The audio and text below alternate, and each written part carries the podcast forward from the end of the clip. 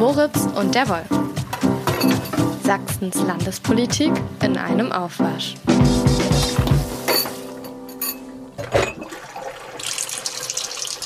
Moritz, Abwasch. Herr Wolf. Wieder einmal ist eine spannende Woche zu Ende gegangen, oder?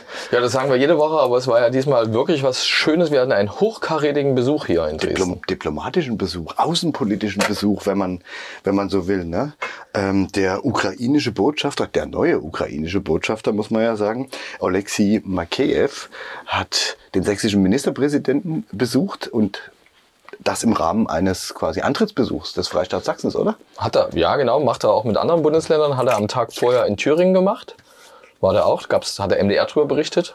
Da hatten wir auch gestern ein lustiges Foto drauf. Schöne Text-Bildschere. Ähm, es ging um Sachsen und wir sahen im Bild Bodo Ramelow und den Botschafter. War das so? Ja. War das bei Wir uns selbst? Ja, wir konnten es retten am Abend. Wir konnten sofort retten. Wir haben das maximal eine Millisekunde war das äh, bei wahrscheinlich wahrscheinlich eher eine Millistunde oder so oder zwei, aber das, das kann passieren. Nee, aber die, Das, äh, weißt du, woran das gelegen haben könnte? Es könnte daran gelegen haben, dass man ja abhängig war, in diesem Fall, ähm, von den äh, Fotos, die die Staatskanzlei sendet. Weil Presse war nicht zugelassen. Oh, dann hätten wir es aber lang drauf gehabt, ne? Weil dann war das wahrscheinlich die erste ganz schnelle Ad-Hoc-Geschichte und dann haben wir, aber egal, das, kann glaub man jetzt nur noch das, im Google das, Cache das, das glaube ich nicht. Das glaube ich nicht. Tatsächlich äh, gab es ein Archivbild äh, von DPA, was wir hatten auf der Seite. Und es gab ja auch diverse so Zwischen äh, Aktualisierungen von uns, äh, weil du ja weißt, wir waren beide im Großeinsatz und äh, du am Rathaus dann später und ich dann an der Staatskanzlei vorher, um zu gucken, was dann so los Äh, ist. Das war spannend. Und der Botschafter hatte ganz zum Schluss, das musste man ihm fast ein bisschen rauskitzeln, ja eine besondere Botschaft auch dabei. Ne? Genau. Er hat den sächsischen Ministerpräsidenten eingeladen, beziehungsweise gesagt, er würde ihn gern einladen in die Ukraine und das auch gern noch ähm, vor Ende des Krieges oder bevor sie den Krieg gewinnen, so hat sich äh, Makeyev ausgedrückt. Und das ist deswegen bemerkenswert, weil es gab ja vorher einen Botschafter, der bis Ende Oktober oder Mitte Oktober quasi akkreditiert war bei der Bundesregierung und der stand ja in einem fetten Clinch. Das ist äh, Botschafter Melnick. Ich, ich würde sagen, Botschafter Melnick, dass der sogar immer noch im Clinch steht. Ich glaube, der hat nicht aufgehört zu twittern. Ähm, und nur deshalb hat ja sowas wie diese Einladung, normalerweise lädt man sich ja immer irgendwie ein, ja, so äh, unter äh, diplomatisch äh, verschiedenen Wortmeldungen vielleicht, aber in diesem Fall ist Kretschmer von der, zumindest von Melnick, unerwünschten Person, das war beinahe wortwörtlich seinerzeit, Sie sind unerwünscht, hat er ja. getwittert, und Sie sind hiermit ausgeladen. ist er jetzt quasi zu einer in der Ukraine offiziell eingeladenen Person geworden, finde ich. Also das ist schon ein Werdegang, an dem unser Ministerpräsident jetzt nicht so viel selbst, oder doch? Weiß ich nicht. Äh, oder es ist einfach ein anderer, es ist einfach ein anderer Zungenschlag äh, von Seiten des, äh, der ukrainischen Diplomatie. Ich muss auch sagen, dass ich die Rolle von Andrei, Mel Andrei Melnik ja schon ein bisschen kritisch gesehen habe. Der hat sich alles andere als diplomatisch ausgedrückt. Ja. Das stimmt, aber Michael Kretschmer hat selber mal gesagt, ähm, wenn man sich anschaut, was da hinten los ist, dann kann man ihm das gar nicht übel nehmen. Ich glaube, so äh, hat er das mal ziemlich wörtlich irgendwann letztes Jahr gesagt, aber es war natürlich schon starker Tobak, was André Melnik da immer so rausgehauen hat. Ne? Kuscheln mit äh, Kumpelchen Putin Genau. und ähnliche Dinge. Da hat sich schon sehr, sehr über ihn aufgeregt und auch teilweise natürlich unter der Gürtellinie, würde man vielleicht sagen, in normalen diplomatischen Geflogenheiten. Aber was war im letzten Jahr schon normal? Ne? Mal, ich, ich fand äh, natürlich tatsächlich die Äußerung von ähm, seinem Nachfolger, also von Melniks Nachfolger jetzt vor der Staatskanzlei dann schon auch sehr, immer noch diplomatisch. Also, dass man so, es schien schon durch, man hat Gemeinsamkeiten und auch Auffassungsunterschiede. Ja, das schon. Ähm, äh, aber was mir natürlich in Erinnerung geblieben ist, ist der Satz, äh, äh, sehen Sie mein Lächeln so ungefähr, wa? Sie, Sie erkennen mein Lächeln. Und, und er hat gesagt, übrigens auch, ähm, dass es ja zwischen, ähm, Leipz äh, zwischen Sachsen, Leipzig sage ich schon, zwischen Sachsen und der Ukraine nie Spannung gegeben hätte. Jetzt muss man auch sagen, was hat Sachsen jetzt auf diesem, Kann- diesem kann- außenpolitischen Feld, ist ja noch ein nicht, schon Bundesland. Ja, ja, ja, genau. Aber ähm, ja, das hat schon eine andere Note, als wenn du einen Tag vorher bei Bodo Ramelow bist. Der ist zwar Linke, zwar sage ich jetzt deshalb, weil die Linke ja als Partei gegen Waffenlieferungen in Kriegsgebiete ist, also immer noch. Und äh, Damit Ministerpräsident Kretschmer und der AfD im Grunde auf einer Linie. ja. ähm, was, was das angeht, Was ja, aber Bodo Ramelow hat ja. eine andere Auffassung, was, was die Ukraine äh, angeht. Also im Grunde war er am Tag vorher, äh, vielleicht lässt sich das da auch so erklären, weil da war die Presse nämlich zugelassen, da gab es ein Pressestatement. Es gab also kein gemeinsames Pressestatement diesmal. Äh, von ähm, ähm, wo uns die Staatskanzlei geantwortet hat. Das und damit ja auch keine Nachfragemöglichkeit, Ja, was genau. man, wo man jetzt, äh, Ja. wenn man böswillig wäre, vermuten könnte, dass vielleicht Die- auch die Staatsregierung vermeiden wollte, dass man eben diese Fragen nach dem Zwist mit dem früheren Botschafter stellen könnte. Da hast du recht. Die Staatskanzlei hat ähm, tatsächlich äh, gesagt, es gibt immer ein, äh, protokollarisch gibt es immer denselben Ablauf. Es gibt aber Ausnahmemöglichkeiten, die dann abgestimmt sind. Und offenkundig war äh, das Nicht-Pressestatement, ja, war, ich glaube, der protokollarische Normalfall, nur darfst du nicht vergessen, und äh, diese, diese Pressestatements, die es geben könnte, ja, ähm, das hat sich ja der Botschafter auch nicht nehmen lassen, der hat ja unsere Fragen beantwortet. Ähm, also bei dir, genau, im Rathaus genauso wie vor der Staatskanzlei, der hat was gesagt. Was ja, was, was ja bei Ja. Licht betrachtet irgendwie ein bisschen doof ist, weil dann nur die Interpretationsweise des Botschafters äh, kommt ne? und du ansonsten auf eine schriftliche Mitteilung des Regierungschefs angewiesen bist. Naja, es ist zumindest jetzt nicht so ähm, pressefreundlich, wie äh, man das für gemeinhin ähm, bei solchen Situationen bekommt. Na, aber es ist eben so eine besondere Situation gewesen. Jetzt war das Interesse eben besonders da und jetzt hast du das eben in Sachsen nicht gehabt. Und dadurch hatte man natürlich unter Kontrolle so ein bisschen auch die Bilder und die Äußerungen, die du hast. Und ähm, so, naja klar, also glaube ich auch, das Kretschmann da in diesem Gespräch, in diesem einstündigen Gespräch mit Makeyev, äh, ich hoffe, ich habe es richtig betont, ja, Ja, ich glaube, ich glaube ja, Makeyev. ähm, dann tatsächlich auch ähm, ähm, betont hat, äh, den völkerrechtswidrigen Charakter des Angriffs von Russland. Ja, die Solidarität schon, mit ja. Sachsen und so. Es ging Ja. um Wirtschaftsbeziehungen, alles Mögliche. Es sind knapp 60.000, darf man nicht vergessen, finde ich auch, knapp 60.000 Ukrainer. Ich habe nochmal die Landesdirektion gefragt, die wirklich ähm, auch im letzten Jahr äh, nach Sachsen kamen und hier von den Kommunen und auch im Land äh, untergekommen sind. Das ist schon eigentlich jetzt nicht wenig, 60.000. Deswegen waren ja bei dem zweiten Treffen dann ähm, am Donnerstag auch noch ein paar ukrainische Schülerinnen und Schüler dabei und Genau. noch so ein paar Verbände. Und was ich so aus Teilnehmerkreisen gehört habe, soll es eine sehr nette, freundliche Atmosphäre gewesen sein. Also man hat sich jetzt nicht gegenseitig die Sprüche der Vergangenheit um die Ohren gehängt. das, das, das wäre ja auch, das wäre ja auch total albern. Ne? Und ich erinnere mich natürlich daran, dass Kretschmann dann immer noch gesagt hat, hey, dass ich mich jetzt so äußere, äh, heißt nicht, ich übersetze es jetzt ein bisschen, ähm, heißt ja nicht, dass ich ja an der Seite von Putin stehe. Ne? De facto wurde ihm aber das vorgeworfen, was es denn eigentlich heißt. Ne? Ähm, am Ende. Dass die da letzten Endes, aber das ist auch gar nicht Sache. Ich glaube, der Botschafter, der will, da geht's dem auch richtig, so einer dieser Schwerpunkte, wirtschaftliche Zusammenarbeit, wirtschaftliche Hilfen und sowas. Ne? Also das ist schon fand, sehr das wichtig. Fand, das fand ich an dem Sta- Statement gestern übrigens ähm, am interessantesten, dass diese äh, Wirtschaftsbeziehungen zur Ukraine jetzt so sehr stark in den Vordergrund gerückt werden, weil wenn wir uns erinnern, im vergangenen Jahr ging es ja immer darum, dass die Wirtschaftsbeziehungen zu Russland irgendwie erhalten werden müssen. Und ne, das ist das ist so eine Sache, da könnte man jetzt äh, versucht sein, was rein zu interpretieren, ob es da vielleicht auch einen kleinen Umschwenk gibt, in dem eben diese ukrainischen Wirtschaftsbeziehungen, die bisher ja kaum eine Rolle gespielt haben in Sachsen, muss man ja ehrlich sagen, zumindest in der öffentlichen Äußerung von einzelnen Regierungsmitgliedern, vielleicht nur etwas stärker in den Vordergrund bringen. Würde auch weißt- Sinn ergeben, oder? Weißt du, dass mir in der Vergangenheit aber aufgefallen ist, dass äh, so im Vergleich zu dem, was die, ähm, was das Russland-Geschäft für eine de facto Bedeutung hatte, also rein von dem, wie es zuletzt noch war, nach 2014, war nämlich relativ, relativ min, minimal, ja, war das war davon immer sehr, sehr, sehr, sehr deutlich von diesem Russland-Geschäft immer die Rede. Von der Ukraine, du hast recht, äh, war vorher nie, ähm, nie die Rede. Und das wird jetzt aber anders sein, nehme ich mal an. Wann auch immer dieser Wiederaufbau einsetzt. Nein, ich wollte dir aber sagen, was ich noch am total beeindruckendsten fand, das war was anderes. Das waren ähm, acht vor der Staatskanzlei wehende äh, Fahnen. Ah, Und nicht nur sechs. Und zwar, woran liegt das? Also du hast in, du hast vor der Staatskanzlei, du hast die Sachsenfahne, du hast die Deutschlandfahne und du hast die Europafahne normalerweise. Und du hast wahrscheinlich protokollarisch auch äh, Staatsbesuch, da angesagt. muss man dann, Ja. ne? Ich weiß nicht, ob es ein Staatsbesuch nee, war. Staatsbesuch ist keiner, Ja. das ist jetzt übertrieben, aber klar. Aber so, äh, gilt auch, dieser Antrittsbesuch ist, glaube ich, auch so ein offizielles Wort. Aber du hast eben auch die Ukraine-Flagge auf beiden Seiten. Interessant war da ein Tweet einer Justizministerin, die, über die wir ja auch öfter sprechen. Also der sächsischen Demokrat, in diesem Fall vielleicht der sächsischen Demokratieministerin.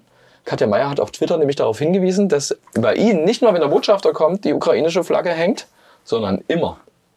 Und, Und- das, und äh, dasselbe hat ja am Nachmittag nochmal Dresdens Oberbürgermeister Dirk Hilbert gleich zur Begrüßung des Botschafters im Rathaus. Auch so, wa? Also Genau so Seitenhiebe gesagt. auf Kretschmer. Und, und keiner von, von beiden, also weder Meyer noch Hilbert, haben eigentlich gesagt, ja, vor der Staatskanzlei nicht. Aber das schwingt dann halt Nee, so das mit. Das ist ja das mit, berühmte Ostdeutsche zwischen den Zeilen lesen. Das stimmt. Und das haben ja beide, ähm, das haben betont und es ging schon auch darum. Und sie haben auch wirklich, ähm, das fand ich durchaus bemerkenswert. Und, was soll ich dir sagen heute? Na, was glaubst du? Ukraine-Fahne? Staatskanzlei? Weg. Sie ist weg. Also sie, die anderen drei sind ähm, die noch verbliebenen, jeweils drei auf den äh, Seiten jeweils des Haupteingangs, also einmal links und einmal rechts, äh, sind auf Halbmast. Ne? Ähm, Äh, ich nehme an, es geht um die Erdbebenopfer. Ja? Müsste man eigentlich mal recherchieren, wie das von den anderen Du, ich glaube, protokollarisch war das schon mal Thema. Aussieht. Das war seinerzeit Thema. Äh, früher, wo es die ähm, Regenbogenfahne gab, mal, da wurde protokollarisch verwiesen, was man machen muss und was man nicht machen muss. Ich habe auch einen Tweet, aber das könnte man wirklich recherchieren, muss, unter dem von Katja Mayer gesehen. Ja, aber wo ist denn hier die Europafahne? So ungefähr, weil sie hat drei und wenn da die äh, Ukraine ist, äh, ich glaube Deutschland und Sachsen und dann Ukraine, wo äh, müsste man nicht die Europafahne zeigen? Ich weiß nicht, wo und wie das vorgeschrieben ist, ist was Protokollarisches. Kennen wir uns so gut mit protokollarischen Sachen aus? Naja, aber Pro Protokolle sind ja Regelungen, die gemacht werden. Und ich glaube, jeder Ministerpräsident wahrscheinlich in dem Fall eines Bundeslandes könnte natürlich sagen, uns ist es wichtig fürs Protokoll, diese Fahne Ich glaub, jetzt dauerhaft hängen das- zu lassen. ah, ich- ich glaube, da brauchst du kein Gesetz für. Das ist Ja, eine Verordnung für- Stimmt, eine müsste Verordnung? man eigentlich mal recherchieren. Eine oh, das müssen wir machen. Aber wir müssen so viel noch recherchieren. Ja, wir nehmen uns jede Woche was vor, was wir dann sowieso nicht hinkriegen. na, ne? klar machen wir das. Wir machen das später. Diese Woche hatten wir auch noch einen anderen spannenden Themenblock, der, wenn ich das jetzt richtig einschätze, seine Ursachen schon mehr als 200 Jahre zurückliegend hat, oder?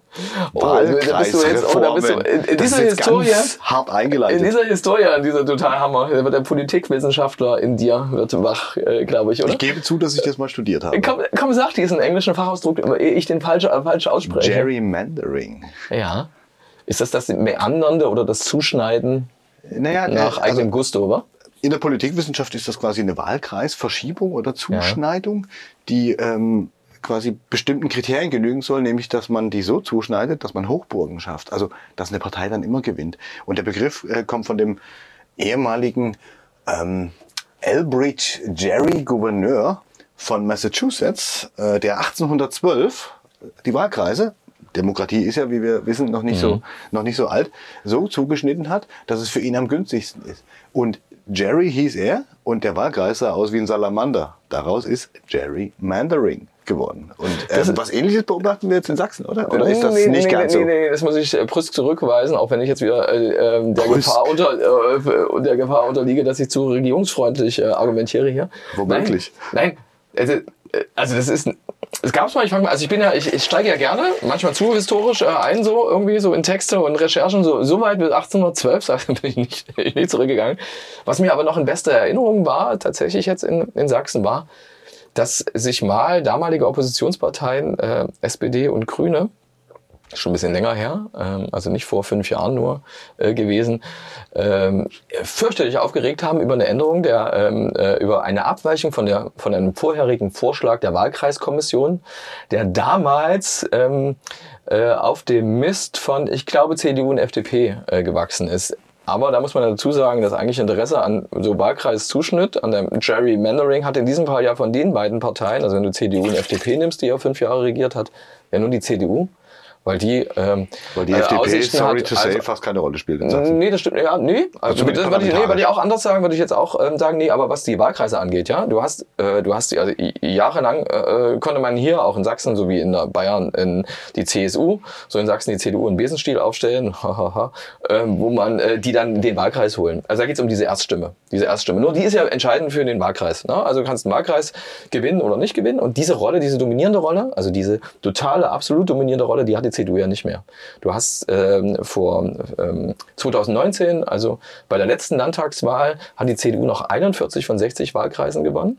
Ja, Und- das ging an die AfD und einer an die ja, die ne? Linke ein, die Grünen drei und die anderen 15, glaube ich, dann, wenn es richtig ist, ähm, an die AfD. Könnte man jetzt auf die Idee kommen, dass es naheliegend ist, die Zuschnitte der Wahlkreise zu Naja, verändern, aber, oder? Um äh, wieder alte äh, Verhältnisse herzustellen? Nee, also so fände ich zu kurz gesprungen, deshalb, weil das ist ja gar nicht, dazu ist es nicht wichtig genug, weil du ja eigentlich diese Erststimme, weil das Entscheidende, wie du die Verteilung hast im Landtag, hast du ja an der Zweitstimme. Ne? Die verändert sich. Du, du änderst maximal das Personal, dadurch, dass jemand, der in einem Wahlkreis antritt und den Wahlkreis holt, dann hat er natürlich einen Sitz im, im Landtag. Und wenn er das, äh, wenn, und nicht der Listenbewerber, der, der es sonst kriegen würde, weil die Zweitstimme das Entscheidende ist. Ne? Und dazu müsstest du, äh, also dass man jetzt, dass man trotzdem konkrete äh, Sachen im Sinn hat, das glaube ich schon. Und das ist ja, und jetzt wird's interessant. Also ich finde es interessant, damals haben SPD und Grüne sich aufgeregt, weil gesetzlich vorgeschrieben ist tatsächlich, dass du so eine unabhängige Expertenkommission einsetzt. Und wenn du die einsetzt und die macht Vorschläge, es ging vor Jahren aber schon viel weiter. Da wollten die damals auch die Anzahl der Wahlkreise verringern und wollten, glaube ich, auch den Landtag verkleinern, was, glaube ich, damals ein bisschen über die Kompetenz äh, dieser Wahlkreiskommission hinausgeht. Aber in diesem Fall, in diesem Jahr, nämlich vor relativ genau einem Jahr und im Frühjahr 2022 hat die einen Vorschlag, hat die drei Vorschläge vorgelegt. Das sind wirklich Statistikexperten, also die aus dem, aus dem Innenministerium, da gibt's äh, vom Statistischen Landesamt jemand, dann ein Referatsleiter, der für sowas, sowas immer macht. Ähm, äh, da gibt's Leute, die also wirklich auch, ähm, wo es gesetzlich auch klar ist, hey, das ist weislos unabhängig. Und die haben drei Vorschläge gemacht, von denen derjenige, der von ihnen wirklich favorisiert worden war, aus statistischen Gründen, nämlich weil die Bevölkerung auseinander sich entwickelt und du ja jeden Wahlkreis ungefähr genauso viel haben musst, damit ja. es dann noch fair ist. Ne? Also ähm, die, Land, die Landflucht macht sich quasi ja, da ja, genau. bemerkbar. Haben die vorgeschlagen, aus, auf 51 zu verringern. Total maßvoll. Nicht verbunden mit der Landtagsverkleinerung übrigens, weil du dann mehr Listenplätze hättest bei 51, du kannst trotzdem auf 120 20 äh, Mandate insgesamt im Landtag kommen. Hast also diese 51, jeder Landkreis, außer Nordsachsen, weil die nur sowieso schon nur drei äh, Wahlkreise haben, sind, glaube ich, auch der Einwohnerschwächste in Sachsen, hätte einen Wahlkreis verloren. Die großen Städte, also Dresden und Leipzig, hätten behalten. Ne? Und es wäre also, also gar nicht, gar nicht weiter, ähm, ähm, ich glaube, das hätten alle verkraften können. Aber da äh, kommt dann so eine Expertenkommission, macht so einen Vorschlag, noch zwei andere Alternativvorschläge. Und der wird von der Koalition mehr oder weniger äh, einfach so kassiert, einkassiert, weil es daran kein Interesse gibt. Weil, und, weil in den Großstädten womöglich eine andere oder mehrere andere Parteien als äh, die CDU profitieren und da auch eigene Interessenlagen das existieren können? Naja, in diesem Fall, wenn es um die Reduzierung in Landkreisen geht, würde ich erstmal sagen, könnte das Interesse schon eher bei der CDU gelegen haben, weil ähm, also die SPD hat keinen Wahlkreis gewonnen 2019. Klar. Aber die Grünen mhm. in Großstädten, die Leipzig, Grünen hat diese drei, die sie bekommen haben, wenn ich mich recht erinnere, haben die wirklich, also zwei in Leipzig und einen im, in Dresden. Thomas Löser ist hier Gewinner und Claudia Meicher und äh, äh, Christine Melcher, wenn ich es richtig sage. Ja, ist egal. Aber die, und das war damals schon, die haben, ich glaube, die haben auch damit geliebäugelt. Und jetzt hast du in den großen Städten durch den Vorschlag, den das offiziell das Innenministerium ja jetzt gemacht hat, die Beibehaltung der 60 Wahlkreise, ja, ein äh, äh, Wahlkreis mehr in Dresden, ein Wahlkreis mehr in Leipzig und dafür einen weg in Mittelsachsen und einen weg im Vogtland. Das heißt, statt Kreise mhm. nach Einwohnerzahl zusammenzulegen, teilt man die mit mehr Einwohnern auf oder ist das eine unzulässige Interpretation des Ganzen? Ja, ich glaube, das ist so ein bisschen, also in Mittelsachsen ist es so, dass man aus den ähm, fünf waren es bislang und hast du die vier bisherigen nimmst du und drei davon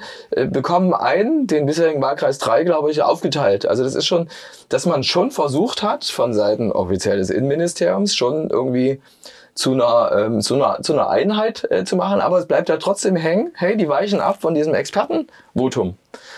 Und ähm, sie begründen vor allem, was mir schon aufgefallen ist, sie begründen ja nicht mal die Abweichung von diesem 51er-Vorschlag. Also es ist nirgendwo, es ist in der, in der, ähm, es ist vorgegeben in Sachsen in der Verfassung, dass du regulär äh, 120 äh, Plätze hast im, im ähm, Landtag. Ja. Ne?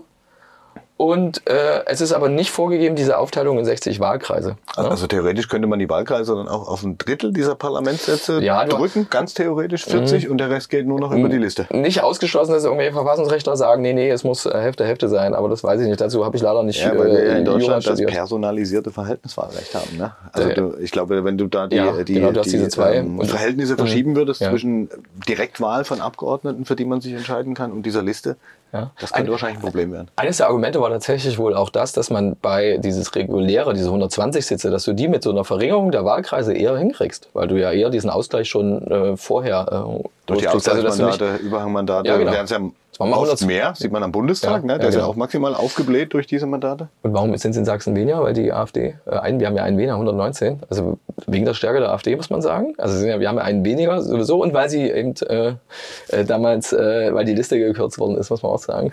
Aber zu, äh, zu, Recht, zu Recht, wie man ja dann irgendwann wusste. Da sagen die einen so und sagen die anderen so, aber da kommt noch eine aufwendige Recherche von mir. Aber oh. das ist später.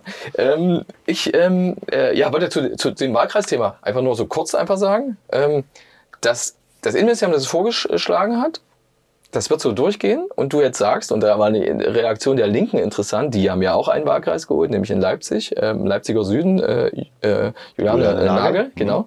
zum zweiten Mal hintereinander, glaube ich, auch bei der letzten Wahl.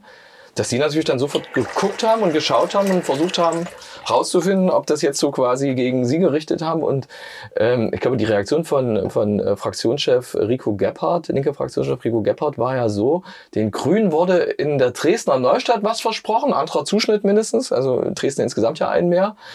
Und deswegen haben die sich auf die Mini-Reform irgendwie eingelassen, also auf den Verzicht auf diese 51er ähm, Verringerung äh, eingelassen. Naheliegend, würde ja der These entsprechen. Tobak könnte man sagen.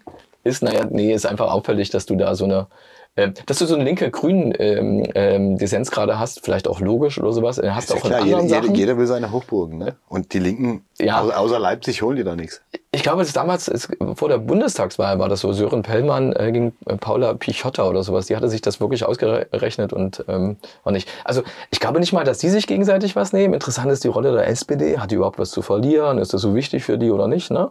Äh, bei, bei dieser Wahlkreis als Einteilung, man darf es nicht äh, zu hoch hängen. Das muss man auch sagen. Es sind nur die Wahlkreise. Wahlentscheidend bleibt die Zweitstimme. Spannend wird's halt dann bei der nächsten Landtagswahl. Da werden wir dann sehen, ob das tatsächlich was verändert hat, oder? Und die rückt immer näher. In 2024.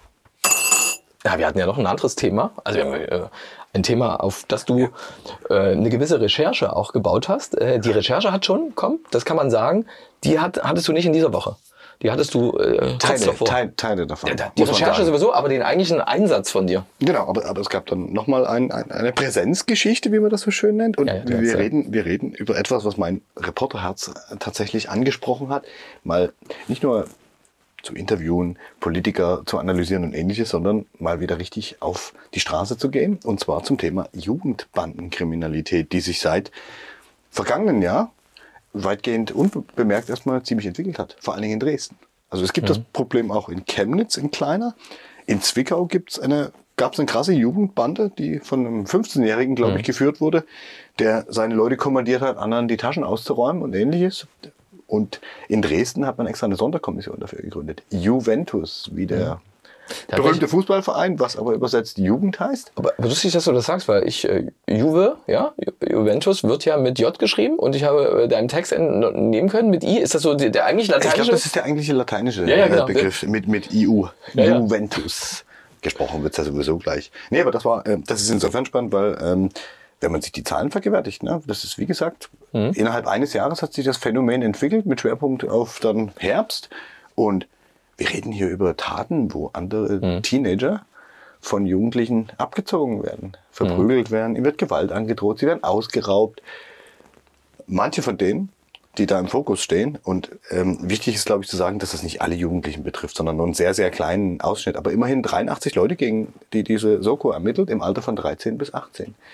Also äh, im Grunde teilweise Kinder. Und das ist heftig, weil es eben nicht nur um den kleinen Ladendiebstahl geht oder mal auf den Schulhof gekloppt, sondern die haben teilweise Vorstrafenregister, da schlackerst du mit den Ohren. Also ich habe da von einem Kenntnis genommen, der hat mit neun Jahren das erste Mal Brandstiftung begangen. Ein anderer hat mit, glaube ich, zwölf oder dreizehn einen Jüngeren sexuell missbraucht. So als Start der, in Anführungsstrichen, Karriere. Und dann ging es richtig zur Sache. Dann wurde geraubt, gestohlen, Ladendetektive verprügelt, manche mit Messer bedroht, mit Schlagringen und ähnlichen Dingen. Und das hat dazu geführt, dass die jetzt halt eine Sonderkommission gegründet haben, weil das äh, ausufert. Ich meine, Jugendkriminalität und auch solche Gruppen gab es natürlich früher auch schon. Aber interessant ist, was die Ermittler dazu sagen, dass das vor allen Dingen auch damit zu tun haben könnte, dass Jugendliche sich heute stadtweit vernetzen können. Vorher war jeder so in seinem Kiez, in seinem Viertel.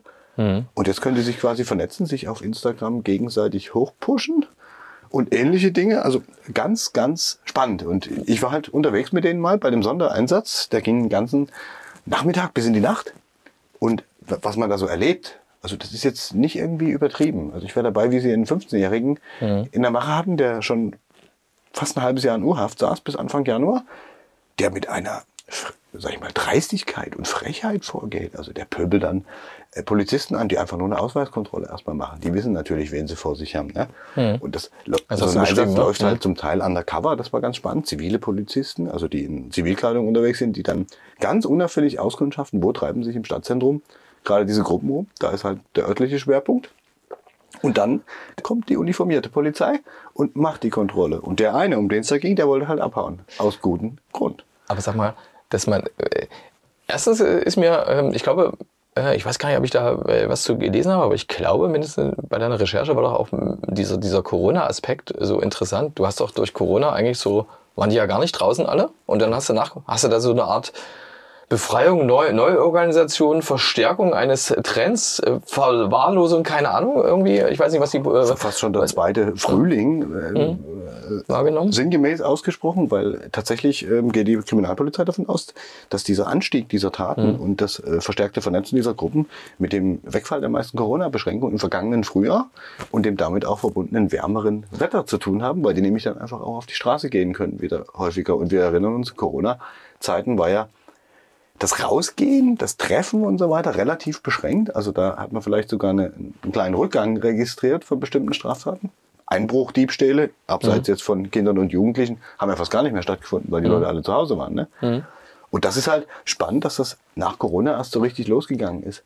Ich denke, also Klicken oder sowas gab es ja schon immer, aber ist das so ein Phänomen, was echt tatsächlich noch eingesetzt hat? Also mit der, mit der Klicken ist was anderes, völlig klar, ja, die sich ja. getroffen haben und sowas, aber so hast du es ja auch beschrieben, Leute, die sich treffen. Das ist ja, ja früher haben sich auch schon mal in einem Wohngebiet mhm. irgendwie äh, zwei Gruppen getroffen, die ja, haben sich gegenseitig vermöbelt, ne? da gab es Revierkämpfe oder wie auch immer. Aber hier geht es ja tatsächlich darum, dass die Sonderkommission deswegen ermittelt, ähm, weil da schwerere Straftaten im Raum stehen. Ne? Also definiert ist bei denen, es muss sich um Raub handeln. Und Raub heißt, ich begegne dir auf der Straße und sag dir irgendwie, mhm. gib mir deine Kippen und deine Kohle, sonst gibt's aufs Maul. Du, das ist nicht so, es, es, hat man wahrscheinlich vor Jahren schon gelesen, aber das Alter derjenigen, die beteiligt sind, ist dann wahrscheinlich geringer, ne? oder? Das ist dann dieses besondere äh, Phänomen. Also, dass man, weißt du, das ist ja immer so diese, diese, diese Fälle in Polizeiberichten. Am Wochenende hast du ja sowas äh, wie, was weiß ich, drei umringen jemand anders. Ähm, und fordern die Herausgabe, heißt es dann Polizeideutsch. Die Herausgabe, genau. Etwas, als er dieser Forderung nicht nachkommen wollte oder so und dann und so weiter, ja. Äh, so genau. heißt und, es und da, da geht es auch nicht um Kleinigkeiten. Ne? Bar mhm. Bargeld ist, spielt gar nicht so eine Rolle, aber viele mhm. Jugendliche haben heute vielleicht auch dank wohlhabender Elternhäuser sehr teure Kopfhörer dabei. Es gibt auch einer bestimmten mhm. Marke welche, die zu einem bestimmten Smartphone-Hersteller gehört sozusagen. Ähm, die kosten 200, 300 Euro. Ne? Und das ist, mhm. das ist schon heftig. Oder Markenklamotten. Das früher La Lacoste, Lacoste ja, ja. ist wieder ganz in, anscheinend mhm. bei den Jugendlichen. Bestimmte Outdoor-Marken und so weiter. Das ist schon spannend. Und was lustig ist, die Jugendlichen klauen kaum Handys. Von, von ihren Altersgenossen. Weil, weil ja, sie das habe ich gelesen. Ich kann dir sogar sagen und kann sogar nachweisen, dass ich es gelesen habe bei dir, weil sie nämlich wissen um die Ortungsmöglichkeiten. Ja klar. und manche wissen aber nicht um die Ortungsmöglichkeiten der ähm, Kopfhörer. Genau, das ist der Punkt. AirPods. Das ist AirPods von, von, von Apple, kann man ja mal dazu sagen. Die haben die Funktion, wenn andere Apple-Geräte, müssen nicht die eigenen sein, in der Umgebung sind, dass sie sich da melden und ihren Standort ansagen. Und das hat jetzt im Januar zum Beispiel dazu geführt, dass ein 18-Jähriger, in dem Fall deutscher Hintergrund, ähm, von der Polizei entdeckt werden konnte in seiner eigenen Wohnung, weil die Kopfhörer halt gesendet haben und das Opfer dieses Raubs quasi der Polizei gezeigt hat, äh, wie man die orten kann. Also das ist schon, das ist schon eine ganz spannende Geschichte. Das ist Hammer, aber 83 Tatverdächtige, davon 15 Intensivtäter ist natürlich heftig. Und Meinst du jetzt in Dresden? Man muss dazu sagen, die meisten haben einen Migrationshintergrund. Ne? Also wir reden mhm. da über junge Syrer, die vielleicht vor zwei, drei Jahren noch in einer Erstaufnahmeeinrichtung waren, Afghanen, Russen, das sind die dominierenden Tätergruppen. Das ist mehr als die Hälfte. Mhm. Polizei spricht von einem überwiegenden Teil. Aus Datenschutzgründen verraten sie natürlich nicht alles, aber schwerpunktmäßig schon. Und das mhm. kann man, glaube ich, auch, ähm, wenn man ein bisschen aufmerksam die Pressemitteilungen des letzten Jahres liest, findet man genau das, weil die Dresdner Polizei ja schon seit einigen Jahren immer Nationalitäten dazu schreibt, um Gerüchten in sozialen Netzwerken vorzubeugen, mhm. nach dem Motto, ihr verschweigt uns ja alles. Mhm. Ja, das ist ja tatsächlich auch eine Sache, die, die im Journalismus sich verändert hat im, im Laufe der letzten Jahre. Das hängt aber auch mit den sozialen Netzwerken zusammen, dass man Spannend, genau diese halt, wie das, Nationalitäten wie, nennt. Ne? Wie, wie, das weitergeht ne? mit, diesem, mhm. mit diesem Kriminalitätsphänomen. Also dieses, eine Soko aufzubauen, eine Sonderkommission. Die nur Dresden? Die nur Dresden oder? in Sachsen, ja. soweit du ja, weißt, Es gibt oder? noch eine in äh, Halle in Sachsen-Anhalt, äh, ja. deine Heimat. Da, die haben ein ähnliches Schwerpunktproblem. Dort gibt es eine Ermittlungsgruppe, die sich damit beschäftigt, mit der sich übrigens die Dresdner Polizisten oder die sächsischen Polizisten auch austauschen. Weil vielleicht kommt irgendwann ja auch zur grenzüberschreitenden Kriminalität dieser Tätergruppen. Aber das sind so Sachen, ja, spannend, mal mit einem Streifenwagen mitzufahren, der von außen nicht zu erkennen ist als Streifenwagen. Diese ganzen Ist das Sachen dann überhaupt noch ein Streifenwagen? Na klar. Also Geübte würden jetzt neben dem, neben dem also Logo die haben, die haben wahrscheinlich vielleicht das Blaulicht noch erkennen im Kühler. Sie könnten das Blaulicht bei Einsatz, also da wären Sie ja dann äh, erkennbar und so, das könnten Sie auf Ihr Dach dann. Ja, an dem Platz, wo ich saß, da lag dann so eine blaue Rundumleuchte rum Ich meine, in dem Fall. Darfst du das überhaupt sagen? Klar, die sieht man ja von außen nicht. Nee, und in dem Fall musst du auch mal mitfahren. Das ist. Mhm. Man kann vielleicht kritisieren, dass es embedded, ein eingebetteter Kritisierst ähm, Reportageeinsatz wäre, aber man muss natürlich dazu sagen, anders kriegst du es gar nicht. Ne? Du Mhm. kriegst weder einen Funkspruch mit, noch äh, worüber sich Polizisten unterhalten, wenn du dem mit deinem eigenen Auto hinterherfährst. Und äh, das nächste Problem ist, äh, würden die jetzt Blaulicht drauf machen, hättest du große Schwierigkeiten, den hinterherzukommen. Also als ich noch Lokaljournalist war, habe ich immer versucht, der Feuerwehr hinterherzukommen. Spätestens an der ersten roten Ampel war Schluss. Für dich und nicht für die Feuerwehr, genau. Die ist weitergefahren, na klar. Sag Ja, aber mal, das sind- aber das- dieses Phänomen war ja, dass, also, dass du auch auf das Thema gekommen bist. Es war ja so, dass es mindestens eine Studie gab oder irgendwie bundesweit aufschlug, war? Achtung, hier Ja, Jugendkriminalität. es, es, war, es war am Jahresanfang äh, zu erkennen, äh, dass in Sachsen-Anhalt und auch in Nordsachsen ein Problem existiert. Und die Soko wurde ja Anfang Dezember gegründet. Das hat die Polizei natürlich auch öffentlich gemacht, weil die sich natürlich eine gewisse Wirkung davon äh, verspricht. Ich habe allerdings meine Zweifel, ob bei jedem dieser Jugendlichen, vielleicht auch Intensivtäter, sowas abschreckend wirkt. Weil der Typ, den sie da jetzt kontrolliert haben, letzte Woche, wo ich dabei war, der hat noch versucht, einen Schlagring wegzuschmeißen. Ein Schlagring, dessen Schlagringe, diese einzelnen, äh, schon ziemlich abgenutzt waren, was nichts Gutes ahnen lässt. Und wie der die Polizisten angegangen ist. Ich meine, der Typ, der war erst drei Wochen oder so aus dem Knast raus. Und sofort wieder. Ne? Also das, ich glaube, bei manchen wird sich da ein sehr langes Problem entwickeln. Aber das beobachten wir weiter. Und tja, was bleibt uns noch? Ich habe nächste Woche ein bisschen Urlaub. Ich hoffe, es bleibt einer. Ja, dann werde ich mal hier alleine den Wochenabwasch machen müssen vielleicht. Mal gucken. Da Schauen wir fällt mal, nicht so viel. Abwasch an, würde ich sagen. Ja, wenn, wenn ich nicht mehr meine 28 Tassen Kaffee am Tag trinke, dann äh, musst du ja wahrscheinlich gar nichts mehr abwaschen, sondern einmal durchhauchen. In diesem Sinne, Schönen Urlaub, wenn du den nehmen kannst, Herr Wolf. ich danke und ein schönes Wochenende.